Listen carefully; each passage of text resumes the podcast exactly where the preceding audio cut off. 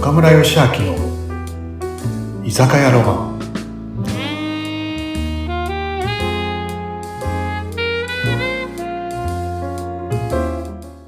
はい。皆さん、ナミさん、今日もこんばんは。いらっしゃい。岡村さん、はい。今日は何の日です かそう、うなみさん覚えててくれた密かにしっかりとメモして、おめでとうございますハッピーバースデねーパチパチ本当60になってね。はいうん。還暦のお祝いやってもらってからもう1年経っちゃったね。早い。はい。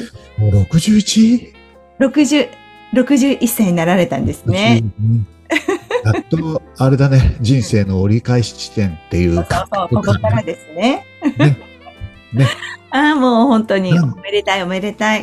いやね、本当早いなでも。ね、またね。 61はね、61キロで駆け抜けるからね。時速ね。ね、ちょっとスピード違反的なね、感じだけどさ、おなお。るよ。なんかね、あれなんだよね。あの、60になるとさ、昔はね、今あんまりさ、60でも若い方、ね、多いじゃん。みんな若いじゃない。ね。はい。で昔はよくさ、赤いちゃんちゃんこなんか、よく着着せられたじゃんね。そうですよね。そう。ねこうハットみたいなのをかぶって赤いちゃんちゃんこでこう座布団の上に座ってるイメージでした よね。これはね、赤いとっても素敵なスーツをね、みんなにもらったんだけどね、去年ね。そうなんでしたね。ねオリンピック選手が着てるブレザーの赤と同じ赤。なるほ生地ども。ね、オリンピック選手と同じのね、のもらったんだけどさ、うん。なんかこう、赤。なんでうなみさん、赤か、あ知ってるえあ、なんでなんだろなんで赤いもの。う。なんか、闘志が燃えるとかっていうイメージしか。なんでなんですか私ちゃんとよくわかってないかも。なんか、あのー、えとってあるじゃん、十二支。はいその、十二支と十巻っていうのがあってうん、十二支は、ね、牛虎とかね。で、あのー、もう一つあるじゃないあの、甲子園の、あの、こうとかさ。うん聞聞いたことな、俺言ってることわかる昨木の絵ととか。わかります。はい。そうそうそうそう。ね知らないけどわかります。そう。あれが10あって、組み合わせで60になるんだよね。なるほそど。う。12子10巻って言って、そっか、それでなんだ。そう。そうなんだね。本当は、えとっていうと、その、巻と死って書いて、えとって読むから、うん本当は詳しくは、すすね、あの、なんていうあの、ねえ、牛虎っていうのは、えととはちょっと違うんだよね。うーん。あの、組み合わせで、はいはいはい。ねなんだっけかな。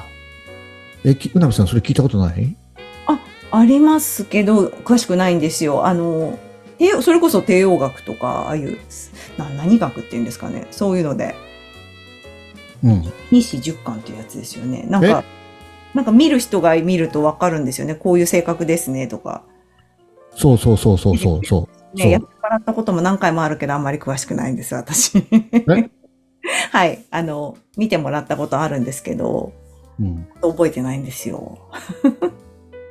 なんかこう、いろんなところにさ、こう、ちょっと散歩しするとさ、うんなんか石碑みたいの立ってるのってって見たことない石碑ありますね。ね、そのね、あの、兵とか長とかさ、なんか、いいとか、なんか、そこういう、甲子園のこうとか、オツとか、兵とか、そういうこう、い、そ組み合わせと、あと動物の干支と組み合わせて、えっと、それが、一回りすると60あるっていうんだね。で、60、一回りすると、また赤ちゃんに戻るっていうね。だから赤そう。で、あ赤ちゃんに戻って赤っていう。なるほなど。なんとなくわかるかな。生まれ、生まれるんですね。もう一回生まれ、リそボうそーうン。それで生まれか、赤ちゃんになって生まれ変わるから、やっと1歳ってことなんだね、僕がね。ギャーって生まれたんですね、昨年。そして、昨年うやって生まれて、さいちょっとすあの最近よちよちある日が出たって感じかな。うーん、そっそか。うだからやっと歩いてきあの歩き始めた感じ。そどう。うでしたその60になってこう1年経ちましたけど、この1年間振り返ってみて、岡村さん、なんかこいやなんかね、やっぱり最初60って嫌だなと思ったのよ。なんかね、なんか嫌じゃないなんか響きがね、40、まあいつも40になる時も嫌だか、50になる時も嫌だったけど、そうなん嫌だったのそうなんだ。えーで60ってまた大台って感じがして、すごい嫌だったんだけど、もうもなんかね、もう切り替えて、まあ、60に赤ちゃんになって、それでこう新しいことをいろいろ始めようと思ったからね、切り替えるにはものすごいいいのかもしれない。いろんな意味で。う、うーん。あいろんなことを学び始めるっていう意味でもういいん、ね。そうなんだな。だから気分的には今いいかな。ねなんか活動的にすごく、ね、公演も増えてきて。おうまたね、ありがたいことにね。でしょ今そすごいですよね。うそうなんだよね。楽しそう。なんかね、アクティブに動いてるよ。あの、この前もね、俺バリ島に久しぶりに行ってきて、バリのお店に。ああ、そうでしたね。行くって言ってましたもん。どうでしねコたロナでよ行。けなかったからさ、もう4年近く行ってなかったからね。はい。そう、でもね、向こう、あの、バリのお店を任してるね、あの、つとむと涼子というね、あの、夫婦がね、夫婦が頑張って守ってくれてるんだよね。ほん今、あれ、インスタちょっと見ましたけど、結構従業員の方も多いでしょおいよ。今ね、りょう、つとむとりょうことね、あと、8人くらいいるのかな、若者が。そそう。ね、うん。忙しくさせてもらってね、はいもうなんか、あの、今年は最高売り上げをバンバン出しててね、そうなんですか。ね、すごい。へえ、じゃあもうバリ島行ったら結構有名なんですね、きっと。なんかね、だんだん有名になってきたって、うーん。ねマネージジャーのつとむがね、言ってた。いや、あ親方、ガムラバリ有名になってきましたよって言って。大将もここで一生懸命 PR してますしね。 ぜひぜひですよね。えうんねえ。まあ、もともとね、もうだって、うなみさん、あの、バリのクロボ館っていう場所に出したんだけど、もうあれからもう6年だからね、早い。ねうーんえ。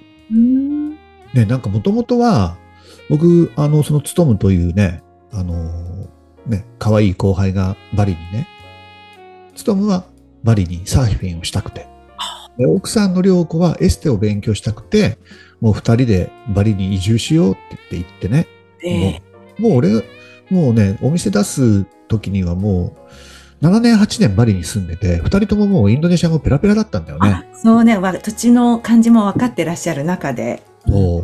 まあ、その中でね、親方、たまにはバリ遊びに来てよ、って言ってね。で、行ったのね。はいそうしたら、親方、バリにお店出しましょうよってなって、あ、えへってなって、ええでだ。も、うんうんいや、そうだよね。まさかそういう言葉がね、こう、出てくるとは思わなかったからね。でも、僕もさ、やっぱ若い時からずっとサーフィンとかウィンドサーフィンやってたからさ、やっぱ南国に憧れあるじゃないハワイのね、マウイ島にもこう1年住んでたし、そういう経験があるから、ね、あのーなやっぱ将来の、やっぱね、みんな多くの人が持つ一つの夢のかもしれないね。しょ将来南国でこう、ゆったり過ごす、過ごすっていうのはねそう、憧 れです。そうね、だから僕もそういうのをやっぱり、ね、海のスポーツとか海好きだから余計そういうの持ってたからね、うんうんうこん。うでバリってやっぱりバリ島ってねなんかこうのんびりしててさうん自然がいっぱいあってさなんかすごいなんだろうねこういい島なのね、うんそうだからねあ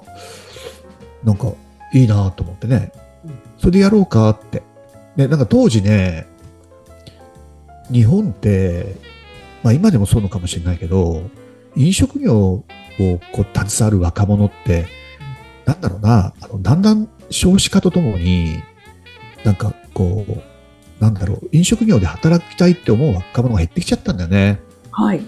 そうだだから当時6年7 7年くらい前も日本ってやっぱり飲食業の方たち特に居酒屋の方たちってさなんかこう若者がいなくてこうアルバイトさんとか社員とか困ってたんででもバリ島っていうのは、ね、若者がすごいいっぱいいるのね。あ、そうなんですね。そうで仕事がない若者もいっぱいいるからそうだからね僕がバリ島にバリ島というかインドネシアに会社を持つことによって社内移動日本お日本とバリインドネシアに会社があるじゃないそうすると社内移動で若者をあっち行ったりこあの、何、日本へおいでだったり、バリへおいでって、そういうのがやりやすいって言われて、あ、これすごいいいなって。あうちの、うちのお店もね、こう、なんだろう、人がね、バリの若者を呼んで、潤えるし、もしかしたら周りの飲食店のね、藤枝だったり静岡だったりね、周りの飲食店のね、居酒屋の方たちも助けることできるかななんかにね、